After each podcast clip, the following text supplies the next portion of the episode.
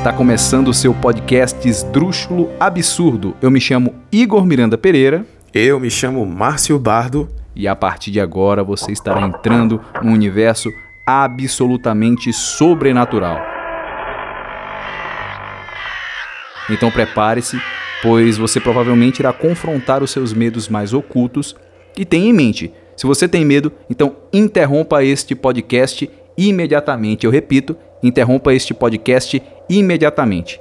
Mais uma vez, nós narraremos relatos de casos inexplicáveis e as consequências serão de sua inteira responsabilidade, vocês já sabem, mas não custa lembrar. A nossa proposta aqui é escancarar experiências sobrenaturais, portanto, se você já vivenciou ou tem conhecimento de algum relato espantoso, por favor, envie para o e-mail o esdrúxuloabsurdo.podcast@gmail.com ou para o nosso perfil no Instagram, arroba o esdrúxulo absurdo, não é isso, Márcio? Exatamente. Segue a gente lá no Instagram, comentem, interagem, façam a parte de vocês. façam a parte de vocês que a gente está fazendo a nossa. Exatamente. O Márcio, hoje a gente está com um camarada aqui, um, uma pessoa que, apesar de sua pouca idade, na verdade ele tem 40 anos, a gente já está na, na casa dos, dos 70 e alguma coisa. Uh, a gente está aqui com o Pedro. O Pedro, ele é um, é o que? É gaúcho? De onde que tu é, Pedro? Te apresenta aí. Do Rio Grande do Sul, um gaúcho. Bato é do Rio Grande do Sul. Bate, que isso. Cara, não então... é assim que a gente fala, não é assim. Sim, Pedro, te apresenta, quem é você, de onde você veio, diz aí, cara. Então, pessoal aqui do Esdrúxulo, tudo bem? Meu nome é Pedro e eu tenho um podcast de crimes reais e recebi o ilustre convite aqui do pessoal do Esdrúxulo para contar uma história de terror. Coisa que eu nunca fiz na vida.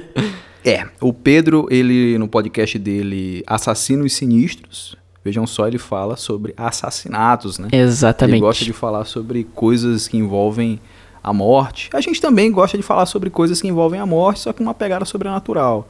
Já ele fala dos medos da vida real, né? Então aí que tá a grande sacada do podcast dele. E muito mais do que um podcast de crimes reais, é um podcast de contação de histórias. E aqui a gente está para contar histórias. Sim. Né? Então acredito que a participação do Pedro, apesar dele estar tá com receio, né, já que ele disse que nunca contou uma história de terror, a gente selecionou uma creepypasta muito interessante, cara. É, bem no estilo das histórias que o Pedro conta. Olha, eu queria não ter escutado ela antes. Primeiramente, Pedro, seja bem-vindo. Pra gente é que é uma honra receber você no nosso podcast. Muito obrigado. E algum dia vocês têm que participar do meu podcast também, como sou só eu, né? Então eu tenho que preparar um caso, né? Que seja tão assustador quanto uma história de terror. Eu sempre falo aí que a, a vida é bem assustadora e tem muito caso de crime real que, olha, não tem outra explicação a não ser uma coisa sobrenatural. Todo dia tem caso. E, e, eu acho que eu até fiz um comentário no teu Instagram, tu abriu uma caixinha lá sobre indicações, eu falei sobre... Eu fiz a indicação de um livro lá do Capote. Sim, do... Sangue Frio. Uh -huh, eu já né? indiquei ele ali no podcast. Foi, na verdade, uma coisa legal desse livro que ele foi, né, o pai dos crimes reais, sabe? Desse gênero de crimes reais, ele que introduziu na sociedade e daí surgiu todo o resto, né? Documentário, filme, mais livros e depois podcast caramba, eu não sabia que ele tinha dado. Assim, eu, tipo, no jornalismo parece que ele deu uma romanceada nesse, nesse caso, né? Pelo que eu li. Mas.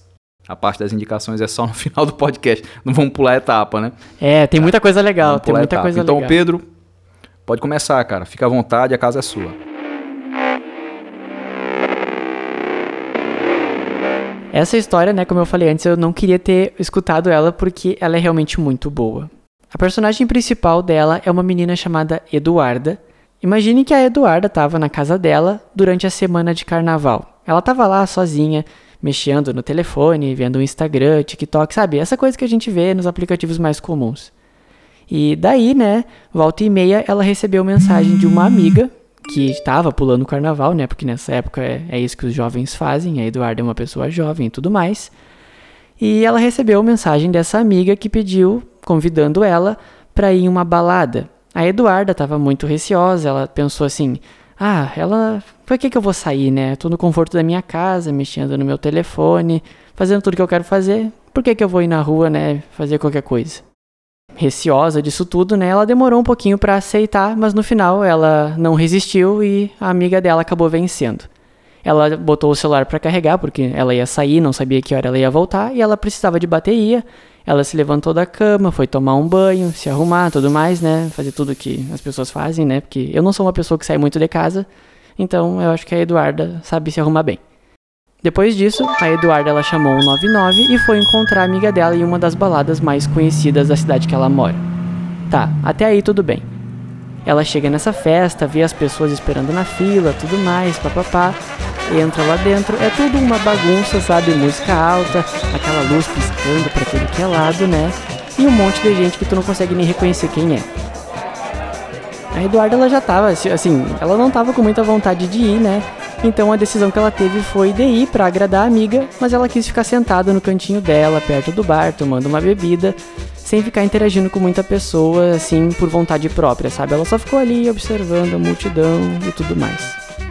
Tá, passado um tempo, vendo toda aquela agitação, ela observa que tem um homem, bem apessoado, bem vestido, sabe? Um, um galã de novela, assim, olhando para ela, tipo assim, de um canto da balada, por exemplo. Ele encara ela, ela encara de volta, ele disfarça, sabe? Só pra parecer que ele não tá olhando. Volta e meia ele some na multidão, ela não consegue ver ele, volta e meia ele aparece. Até aí, né, ela tava percebendo que ele tava muito esquisito, rodeando ela como se fosse um abutre. E depois de um tempo, ele chega perto dela e resolve puxar conversa, sabe? Tentar ali, tentar uma interaçãozinha, mesmo que a Eduarda pensasse assim, nossa, que cara esquisito, tipo, me olhando aí, né? Mas eu acho que é assim que funciona em balada. Não sei, eu nunca fui numa. Não sou esse tipo de pessoa. Daí é o seguinte: ela tá lá no bar e o cara se aproxima dela, todo charmosão, assim, sabe? Com todo aquele pique.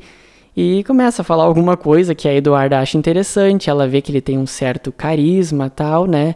Eles conversam por bastante tempo até. Ele é bastante respeitoso com ela tudo mais. E depois de um tempo eles fogem para o famoso cantinho, né? E começam uma sessão de beijos e amassos que durou durante um tempão. Ficaram nesse estado de nirvana, sabe? Por um tempo assim considerável. e depois de um tempo, por algum motivo, ela perde o cara de vista. Assim, ela. Sim, ele desaparece, simplesmente. Ela olha em volta, procura e tudo mais, mas ela não encontra. Ela fica até um pouco assim, sabe? Desiludida, pensou: nossa, que cara legal, eu poderia ter tido alguma coisa, poderia ter conversado muito mais, sabe? Crescido uma relação a partir de um mísero encontro de balada. Mas não foi isso que aconteceu. Ela saiu de lá com a amiga dela, desiludida, e foi para casa. Pensando assim: nossa, por que que eu vim? Não tinha razão para eu vir, eu sabia que não ia dar em nada. Tá. Fim do dia, balada acabou, ela volta para casa no meio da madrugada, chega, tira o sapato, tira longe, sim, joga a bolsa pro alto e se atira na cama sem qualquer outro tipo de pretensão e vai dormir. Bom, já no outro dia, a Eduarda ela acorda de uma maneira nem um pouco agradável, sentindo uma coceira na boca dela. Ela, assim, é uma coceira que incomoda um pouquinho, sabe? Mas não é algo que ela dá muita atenção. Ela se levanta, vai no banheiro, escova os dentes, toma o banho e começa a se arrumar para o seu trabalho, porque na verdade ela é uma advogada e ela sabe que vai ter um dia cheio pela frente e vai ter que encontrar um monte de cliente chato resmungando sobre um monte de coisa, né? E aí, né, fazer o trabalho dela como qualquer outra pessoa comum. E todo esse dia acompanhado da pequena coceira na boca. Passou esse primeiro dia, tudo mais, ela volta para casa podre de cansada, a coceira não foi embora, nessa hora do dia ela já tá de saco cheio daquilo tudo, mas ainda assim não vai fazer nada porque ela não vê nada na boca dela, só tem a coceira. Ela vai dormir, ponto, aquele dia acabou. Na manhã seguinte, ela acorda ainda sentindo a coceira e ela percebe que ela não conseguiu dormir nada nessa noite porque ela sentiu coceira também. Ela vai no espelho e vê só que nesse, nessa hora do dia tem uma ferida na boca dela. E essa ferida já tá ficando bem feia, sabe? Mas até aí ela não deu muita preocupação também. Ela sabia o que ela tinha feito, que ela tinha se pegado bem feio com um cara lá na balada, né? E pensou, tá, pode ser uma herpes, qualquer coisa. E tá, ficou. Ela até foi falar com a mãe dela para pedir alguma ajuda, sabe? Fazer alguma mandiga de mãe. Vai que passasse ali algum azeite de oliva, alguma coisa para ajudar a melhorar, né? Foi isso que ela pensou em fazer. Foi lá, falou com a mãe, tudo isso, viveu mais um dia com essa pereba no rosto e vida que segue. Já no outro dia, a ferida ficou ainda pior, sabe? Já tava ficando insuportável, a coceira tava, não tava dando para aguentar. E ela percebeu que ela não podia ir trabalhar com aquilo na cara, né? Porque ela não queria apresentar, tipo, uh, passar uma imagem ruim pros uh, clientes dela. E tanto porque ela não conseguia suportar aquilo na cara. Então ela resolveu ir no médico, né? Coisa que ela devia ter feito desde o primeiro dia, mas tudo bem. Chegando no médico, ela entrou na sala lá do dermatologista, porque é o médico que se vai quando tem problemas de pele. Ela ficou ali na recepção, esperando, como todo mundo espera, uns 30, 40 minutos. Sistema de saúde brasileiro, né, pessoal? Daí, o médico chama ela para o consultório. Ela entra, senta na cadeira. Ela vê que é um cara bem experiente, sabe? Tem um cabelo um pouco grisalho, um óculos assim, com uma armação bem fininha. Um médico que ela pensa assim: é um médico de qualidade.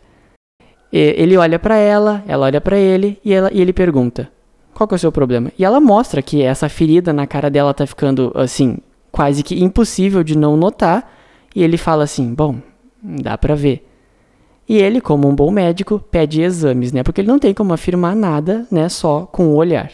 Ele pede que eles façam uma pequena biópsia ali na região, né, para conseguir descobrir o que, que pode ter causado aquela ferida que está bem estranha. Aquilo nem parecia mais ser uma herpes comum ou qualquer coisa que se pega de um beijo em uma balada, estava bem estranho mesmo. Ela foi embora, né? Ela já tinha feito o exame e tudo mais, e ela só ficou naquela ansiedade. Nossa, o que que vai dar, né? Todo mundo fica quando vai no médico, e daí sim, faz um exame e pensa: Poxa vida, né? Pode dar uma coisa boa, pode dar uma coisa ruim, pode dar uma coisa muito boa, pode dar uma coisa muito ruim. Nesse caso, né? É bem mais que provável e bem mais que óbvio que vai ser uma coisa bem ruim. Passado alguns dias, o consultório médico liga para ela e fala que os exames ficaram prontos e ela teria que voltar para essa consulta, né, de retorno e descobrir o que, que ela de fato tinha na boca. Ela chega no consultório, espera, tudo mais, é chamada e o médico fala com ela de um jeito bem sinistro, se eu posso dizer. Ele começa a discussão não dizendo o que ela tem, mas fazendo muitas perguntas, perguntas bem desconfortáveis até o que, que ela fez nos últimos dias, se ela comeu alguma coisa estranha, onde ela, por onde ela andou, se ela encontrou alguém diferente por aí, né? E para ser sincero, esse foi a única coisa que aconteceu. Ela tinha ido na balada, uma coisa que ela não estava habituada a ir. Ela não era uma pessoa que geralmente pulava carnaval. Como eu disse antes, era semana de carnaval, Brasil inteiro em festa, pegação para tudo que é lado, mas a Eduarda não era desse jeito. Então, né? Ir na balada, conhecer um cara, fazer tudo aquilo era algo muito diferente para ela. E ela falou isso pro médico. Ele fez uma cara séria, né? Pensou assim: "Hum, interessante". E aí foi direto ao ponto e ele contou para Eduarda o que de fato ela tinha na boca, o que que tinha causado aquilo.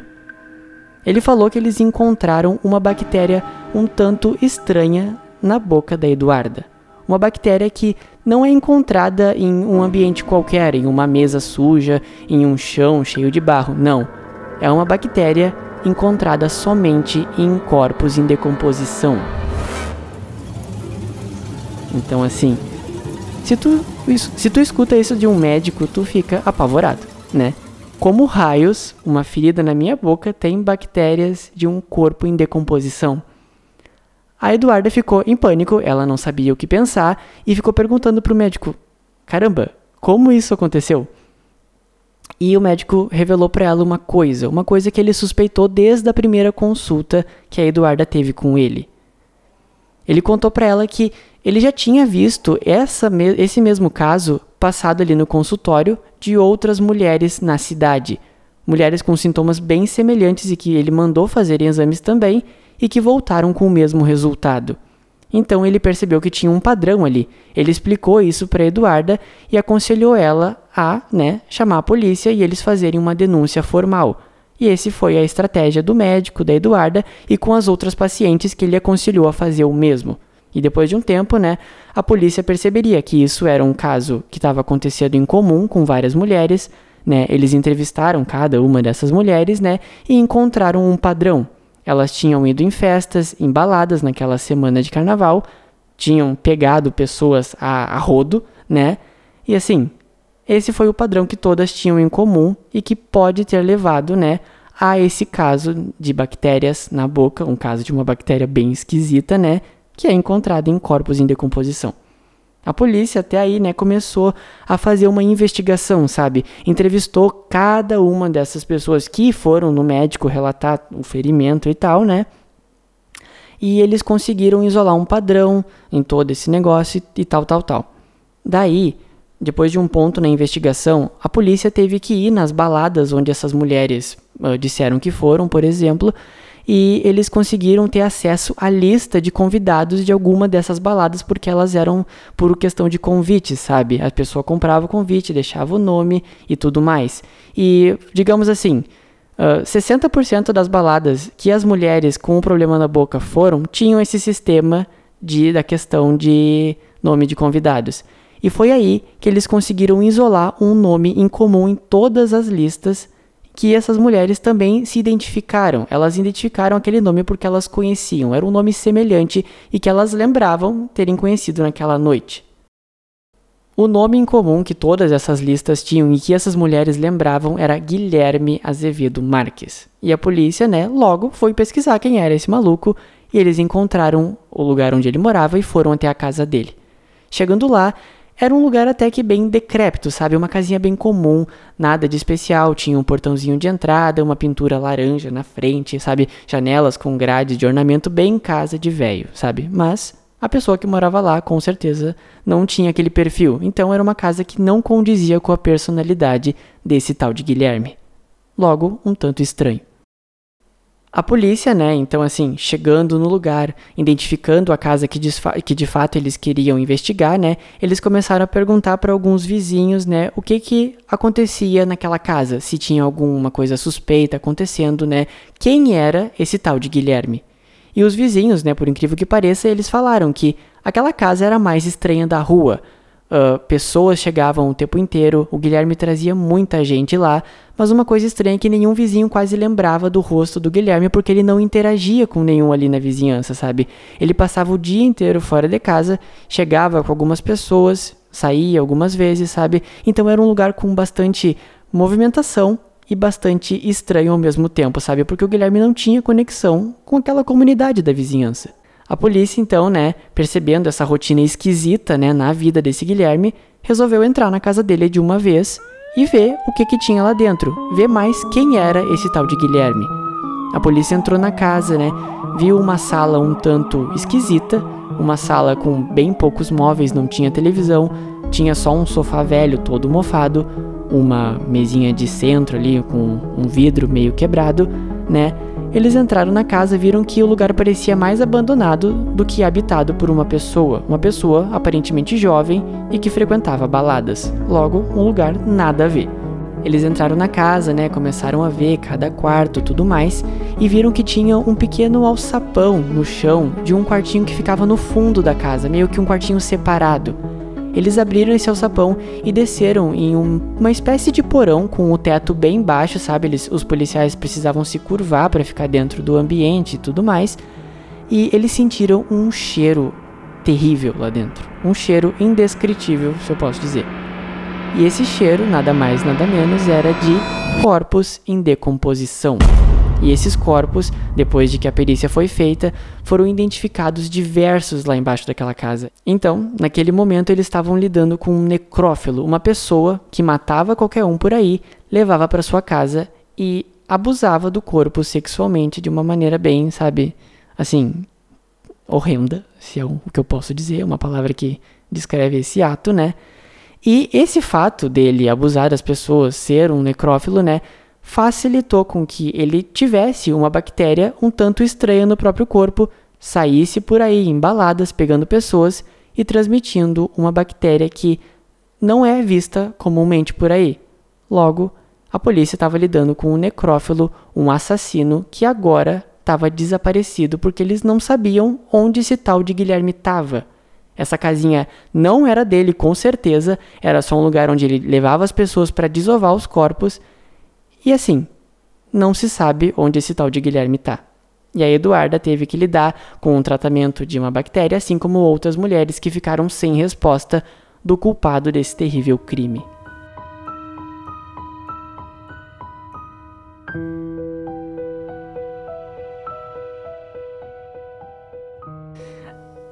eu garanto que se eu abrir o Google e botar isso na internet vai aparecer um caso real, porque é uma história muito, sabe? Tu pensa, tu, do jeito que, claro, eu contei de um jeito, mas do jeito que eu escutei, né, ela realmente parece uma história de verdade, uma história bem pé no chão, né? Não sei se vocês pensam o mesmo. Não, cara, a forma que tu contou aí é totalmente é, verossímil, entendeu? Inclusive, essa coisa da necrofilia, eu escuto isso acho que desde a da faculdade. Tu comentou aí que a moça da história era, era advogada, eu, eu, me senti ligado a ela, porque eu também sou advogado. e, e, e, e, assim, cara, uh, essa coisa da necrofilia, ela é muito. Eu sempre achei isso muito esquisito. Porque a pessoa chegar a, a sentir atração sexual por um corpo morto, por um corpo frio, sabe? É de uma é de uma perversão que eu acho que chega a ser até de fato algo doentio, mas não no sentido de doentio de ah, que coisa doentia, doentio de doente. Uma pessoa doente, doente, isso, essa é a palavra. Isso só pode ser uma doença. Porque esse, esse tipo de atração não é normal, cara. Não é normal. Você se atrair por outra pessoa, tudo bem. Ok, legal, faz parte. Agora você se atrair por um corpo morto, uh -uh, estranho, esquisito. No mínimo esquisito. Agora, agora bem louco, porque tipo assim, quando ela tava na balada, ele tava analisando ali, né, para saber se ela ia ser uma vítima em potencial. Foi por isso que ele ele observou muito tempo ela até chegar até ela, né? Quando ele percebeu que ela era uma pessoa mais antissocial, que dificilmente sairia dali com ele, ele já deu perdido nela, né? E já foi, deve ter achado outra vítima, né, pra, pra abusar. Muito doido, muito louco. Agora eu gostei muito do, da riqueza de detalhes da tua história, viu, Pedro? É? é, o Pedro conta a história bem, né, cara? O cara vem do True Crime, obrigado, né? Obrigado, obrigado. É que, na verdade, eu já cobri vários. Cobri é uma palavra estranha, porque parece que eu sou um jornalista. eu já falei de vários casos, assim, que. Uh, o próprio assassino em si, quando ele foi descoberto, ele trouxe uma riqueza de detalhes hedionda, sabe, na questão do crime. Não sei se vocês já ouviram falar do Albert Fish, por exemplo. Conhecem Sim. ele? Não, ele eu não conheço realmente sim, mandou sim. uma carta uhum. para a mãe de uma das vítimas que ele matou, né? Descrevendo tudo que ele fez, desde o sequestro até a parte onde ele assassinou a criança e tudo mais, né? Uh, desmembrou ela, esquartejou. Uh, e assim, ele era um canibal, ele era um, um necrófilo também, né? E ele conta tudo com uma riqueza de detalhes que, quando eu contei no podcast, eu tive que até parar por um tempo, porque é algo que abala muito, muito, sabe? Mesmo que tu leia algo que é muito carregado mesmo, sabe? É, bem carregado. Então é muito, é muito louco saber que uma pessoa conseguiu colocar isso em palavras na maior frieza possível, sabe? Nem que aquela carta fosse de mentira, sabe? É, é muito estranho a riqueza de detalhes que tem ali, o jeito que ele conta, sabe? Uhum é meio que o sentimento de perversão é transmitido através daquelas palavras, sabe? Foi isso que eu senti, pelo menos. Cara, assim, eu não sou da área da saúde, mas eu acho que isso tem muito a ver com a questão da psicopatia, né, cara? Porque eu acho que quase todo psicopata, e assim, pelo que a gente ouve falar, eles têm essa coisa de, de se, se, se comunicar muito bem, ter uma, uma boa, um bom trato com as palavras, e, e, e me parece que eles buscam sempre o holofote. Porque assim, me vem na cabeça, eu, eu assisti ano passado a série do Dahmer, né? E, e, e, eu, e tem muita entrevista dele depois que ele foi preso. Muita entrevista onde ele fala assim abertamente do que ele fez. E não só ele, como outras, outros psicopatas, né? É, é tem essa coisa com a uhum. câmera, com, com o holofote, de chamar atenção para si e de falar o que fez, entendeu?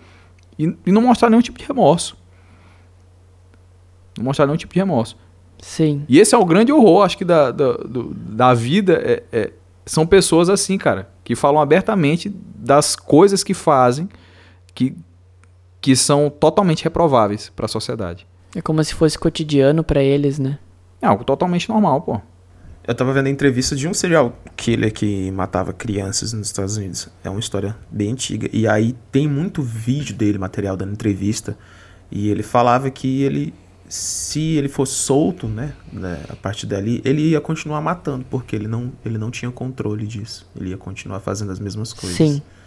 E, cara, o próprio Dahmer falou isso né? também numa entrevista. O Albert Fish, na verdade, também ele falou algo bem parecido, sabe? Porque como ele, uh, depois de um tempo, quando ele começou a provar a carne humana, sabe? Ele desenvolveu um vício nisso, sabe? E na carta que ele deu, tipo, em outra carta, na verdade, que ele fez um depoimento na questão, uh, quando ele já estava preso e tudo mais, né? Ele falou que ele começou a ingerir carne crua para tentar suprir esse desejo, sabe? Para tentar, porque ele não estava conseguindo achar vítimas, sabe? Então, é, é, é, muito doido isso. Cara, enquanto tu tava lendo essa, essa creep aí, lendo não, narrando, né? Contando é, meu amigo, gente. veio tudo aqui da cabeça. É. é, eu, eu, pesquisei sobre a coisa da necrofilia aqui no Google e eu achei uma, um link aqui do site do portal R7 com aquele uh, com aquele psiquiatra forense que ele é bem famosinho, principalmente na Netflix, o, o Guido Palomba. Uhum. E ele tem uma, uma matéria, uma entrevista, o que, que é isso aqui, cara? Que ele, o título aqui é, é, o seguinte: Estupradores de cadáveres têm sexualidade monstruosa. Diz Guido Palomba: necro, necrofilia é doença rara, necrófilos transpõem a morte e a putrefação. Mas a, a grande questão aqui dessa, desse link é um trecho que ele fala o seguinte: o que, que ele fala? A necrofilia é uma das formas mais monstruosas de degeneração do instinto sexual para alguém chegar a este extremo de ter sexo com um morto, é preciso passar por tantos obstáculos que só uma gravíssima doença mental pode explicar. O próprio psiquiatra já se deparou com dois casos assombrosos em sua carreira. No primeiro, um marido ciumento matou e degolou a esposa, jogando seu corpo e a cabeça em um poço logo após o crime. No entanto, relembra o psiquiatra, três dias depois, arrependido e com saudades, entre aspas, né, ele colocou isso, é como relatou a polícia. A, a polícia, né, o, o marido ciumento que matou a esposa, ele içou de volta os pedaços da mulher e os levou para casa. Lá, esse marido ciumento, o assassino, amarrou a cabeça de volta ao corpo, usando um barbante e arame, e praticou um ato sexual com o corpo da mulher assassinada. A segunda ocorrência de necrofilia, segundo o psiquiatra, foi com uma mulher funcionária do IML, o Instituto Médico Legal, que costumava se masturbar ao lado dos corpos masculinos que chegavam à organização. Olha que merda. Caralho. Casos reais. Imagina essa turma que trabalha na justiça, cara. Meu Deus. O tanto de coisa que eles, que eles não presenciam. Haja estômago, né? Haja estômago, eu ia dizer isso. Isso não é creepypasta, que são casos reais que a turma presencia. O, e o mais curioso dessa creep que o Pedro contou hoje, dessa do, do, do necrófilo, é porque ela surgiu recente, mês passado, fevereiro, no TikTok, né?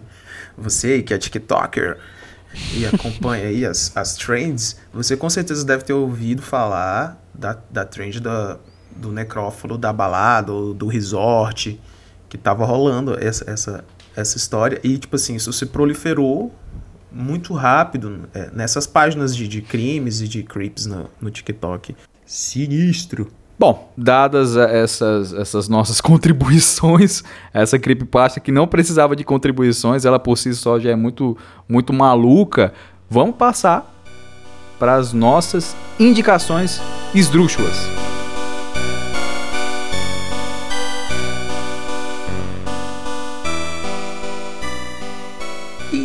Vamos lá.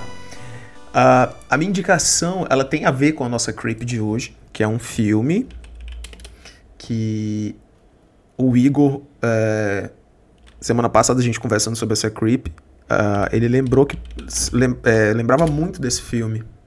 E eu não lembro o nome, é Corrente do Mal, o nome do filme em português. E a, no, o roteiro do filme, né? A história é de uma menina que ela fica com um cara, né, desconhecido, e eles fazem sexo, e a partir desse momento ela percebe que tem uma entidade perseguindo ela. E o cara, o cara depois que faz o, o, o ato com ela lá, explica para ela, olha, eu tô te passando uma entidade, tu tem que passar pra outra pessoa, senão tu vai morrer. E, e aí o filme inteiro é ela tentando fugir dessa entidade e passar para outra pessoa. Só que o roteiro e a direção do filme são muito boas, gente, muito boas. Se eu não me engano, ele ainda tá disponível na Netflix mas pode estar em qualquer outro streaming também. Mas é muito bom, gente. Corrente do Mal, assista, é a minha dica dessa semana. Cara, esse filme, ele é muito massa. Eu lembro que a gente assistiu ele na casa do Márcio há alguns anos, que já faz já fazem Sim. alguns anos, alguns bons anos, inclusive. E filmaço. é- cara, filme de terror é aquela coisa. Ele tem que ser bom, porque É. a, a linha entre o tosco e o bom num filme de terror é muito tênue, entendeu? É muito tênue. Ou, ou, ou o filme é bom ou ele é tosco. é verdade. E esse Correntes, Correntes do Mal, Eu nunca ele assisti é esse. sensacional, vale muito a pena. Se não tiver no- nos serviços de streaming, busquem aí na pirataria, que vocês com certeza vão encontrar. Busca aí no stream verde. E você, ah, Pedro, tem alguma indicação pra gente? Tenho, na verdade, eu tenho, na verdade, é uma trilogia de Ó. filmes que eu acho que eu, eu comentei com vocês. ah, e assim, é uma trilogia que tem na Netflix, sabe?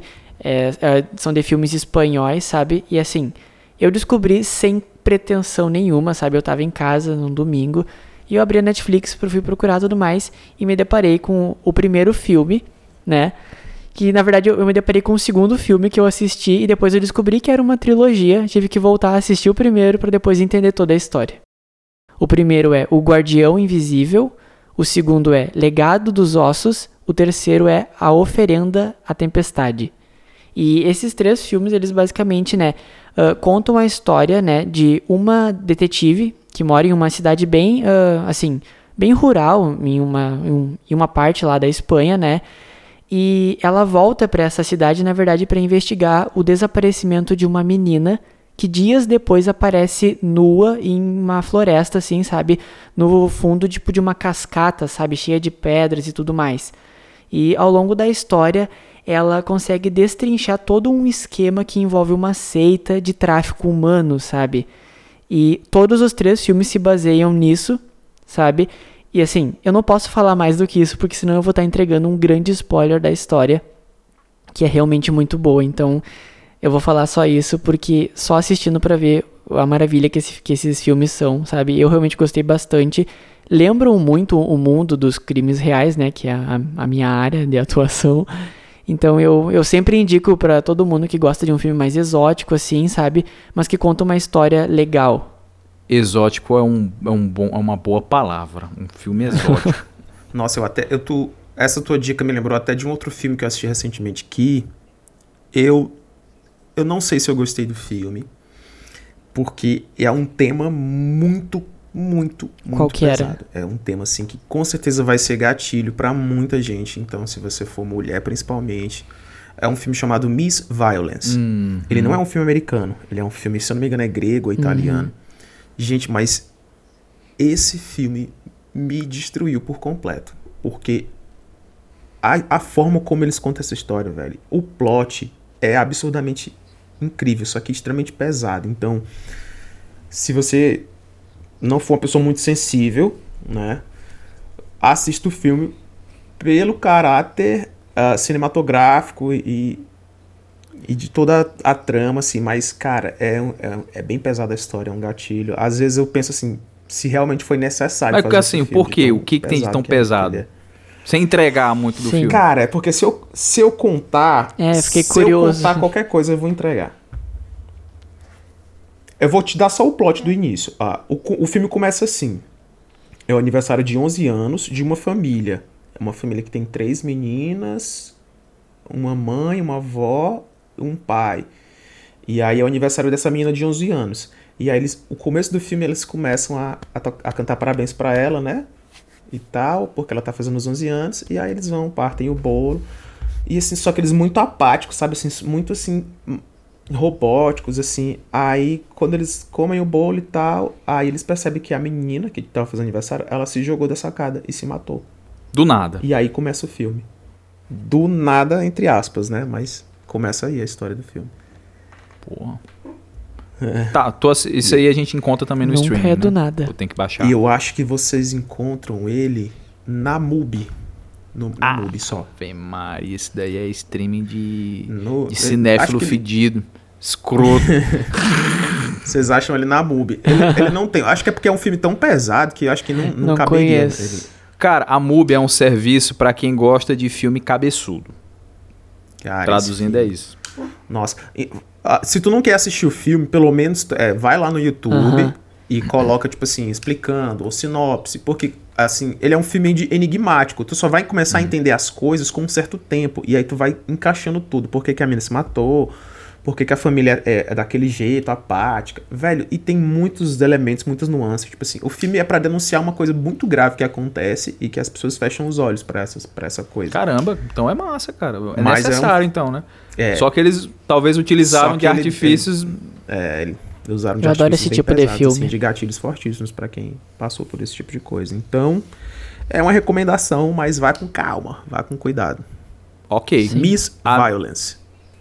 A minha indicação esdrúxula né, e absurda é o filme X, A Marca do Mal, X. É, Esse filme- esse eu assisti. Esse filme eu assisti nesse final de semana no no Ah. Prime Video. E eu tô falando o nome aqui do serviço sem receber um real, porque o nosso podcast ainda não é muito grande, né? Mas no a futuro gente, Prime talvez. Talvez a gente cobre pra fazer esse tipo. Pô, mas Cadê tu, Presta Prime atenção. Video? Aparece aí, cara. eu não sei se o Márcio curtiu, porque o Márcio é um pouco difícil pra filme. entendeu? Eu? Eu acho um Eu pouco sou difícil difícil. pra curtir de filme. Você que é difícil. Assistiu Mas a Sala Verde e achou ruim. Como é que pode? Ele é esquisito, é um filme esquisito. Mas vamos, depois a gente fala sobre essa vez. Tá. Ah, esse filme X, ele começa assim, parecendo ser um, um clichê de filme de terror, sabe? É. Ele é, é bem clichêzão. Por quê? Porque ele começa com um grupo aí de, de jovens, são entre 5 a 6 jovens, eles, eles são atores, atrizes, produtores de um filme adulto, um filme pornô, né? É um filme pornô. Eles estão indo fazer, gravar um filme pornô. Isso lá, na, se não me engano, na década de 70. E o que, que eles estão bolando ali? Eles alugaram uma, uma fazenda, hum, bem assim, diga-se de passagem.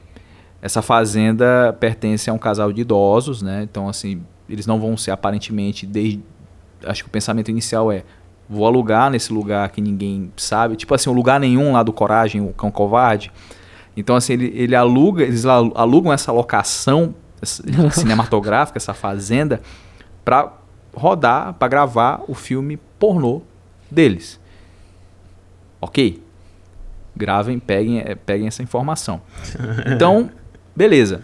É um filme jovem, muita bobajada, muita sacanagem, tem tudo, todos aqueles elementos de um filme de terror lá da década de 60, 70. Só que esse filme, X, ele foi feito em 2022, então ele é um filme muito recente. E o diretor dele é o T. West, que é um cara também que manda muito bem, cara, em filme. Certo? Então o filme tá caminhando para esse clichê e tal, que a gente, a gente vai, ah, mais um filme com um jovem que tem muita sacanagem. É, é o tal do. Quando eu era adolescente, é, é, eu tinha um amigo que ele falava que filme de terror que misturava pornô era terno. Terror com pornô. E- então, assim, ele tá, tá indo nesse clichê, só que a grande pegada desse filme é que enquanto a gente acha que é só mais um filme bobo de terror, assim, ali no background, ele tá rolando uma coisa assim meio que sutil. Ele, ele tá meio que querendo te enganar, cara. Você percebe assim um enquadramento de câmera diferente, você percebe assim um- um- uma, uma trilha sonora assim diferente. E daí você começa a perceber, se você for se ligando assim na- na- nos detalhes, que há um paralelo entre os personagens, esses jovens, com a turma que está alugando, a- os, os- os locadores e os locatários. Os velhos e os, e os jovens. Enquanto os jovens são aquela turma assim, que não estão nem aí, liberaisões, entendeu? Li- é, conservadores, é, conservadores nos, nos costumes, aliás, não, conservadores na economia, mas liberais nos costumes. É, o- o- os velhos, eles são ultraconservadores. e daí eles percebem que tudo que os jovens fazem, eles meio que foram tolhidos de fazer. Cara, assim, vocês precisam assistir para entender o que eu tô falando. Mas o que que acontece? Nesse filme ocorre um, um verdadeiro festival de carnificina. É uma coisa assim que chega. é, lembra quase que o Bill. Entendeu? Lembra quase que o Bill na coisa assim do, do sangue, da, da, da- Chega a ser exagerado. Mas é um baita filme. Então, se você curte um filme com essa pegada de pânico, Jason, Halloween, outros Os filmes do slashers. gênero, vale muito a pena assistir. Assistam X, A Marca da Morte. Filmaço. Sim. Muito bom, muito bom. Esse filme, na verdade, eu é da A24, né? Isso. Isso. Tá. E não tem um outro filme que eles lançaram chamado Pearl? Tem. Não tem relação Tem. com esse filme? É, total. Eu não quis falar Tem. porque vai meio que entregar Tem muito o do enredo. Ah, e, tá. e tem Que- outro, só que esse outro eu acho que não tem a ver, mas é com a mesma atriz, que é o Infinity Pool. Mas eu acho que eles ainda não não lançaram, não, esse. cara. Esse outro. O Infinity Pool. Eu acho que é do mesmo Não universo, sei. mas Porque o certeza, Pearl o é, é como se fosse. É a sequência, só que não é sequência. É como se fosse um Ah, pre, pre, prequel, né? Prequel. Ele vem antes. Aham. É o prefácio, Ah, sei lá. entendi. o- Prequel. é um é um 2 prequel. que volta no tempo. Isso, meio que volta no Entendi. tempo pra explicar Cara, algumas mas- coisas que acontecem nesse filme. Aham. Mas Só que o grande. a- o foda é porque eles Ah, lançaram vi. esse filme meio que juntos. Lançaram os dois juntos. Aham. Quase assim que no mesmo. Cara, é massa. Ah, eu não assisti. sim. Essa, esse outro, o Pearl, eu não, não encontrei pra assistir no, no mesmo streaming. Aí eu não consegui assistir. Eu vou ter que tirar um tempo pra procurar, pra baixar, pra daí poder assistir. E é isso, né, cara? A gente tá caminhando pro final. Ah, eu gostei da participação do Pedro. Não sei se o Pedro gostou da participação dele, mas eu curti. Eu tava nervoso, mas eu gostei. Acho que ficou legal. Eu gostei muito, muito, muito mesmo dessa creep de hoje. Obrigado, obrigado. Tô ansioso pra ver com os efeitos sonoros, né? Se me permite dizer, a série inteira de Creepypastas tá ótima até agora, né? Tipo, eu... Na verdade, eu não, eu não escutava coisas de Creepypasta, mas ouvindo o jeito que vocês contam é muito interessante, sabe? Eu, acho, eu comecei a gostar a partir de agora. E eu já maratonei tudo aqui, né? Só pra deixar claro. Pô, obrigado, cara. Massa. É sério, curti. é muito legal. Eu passei a tarde ouvindo teu podcast também, gente. Muito bom, pelo amor de Deus. Ouçam. Como é o nome do podcast do Pedro? Assassinos Sinistros. Assassinos Sinistros. Assassinos Acessem lá no Spotify.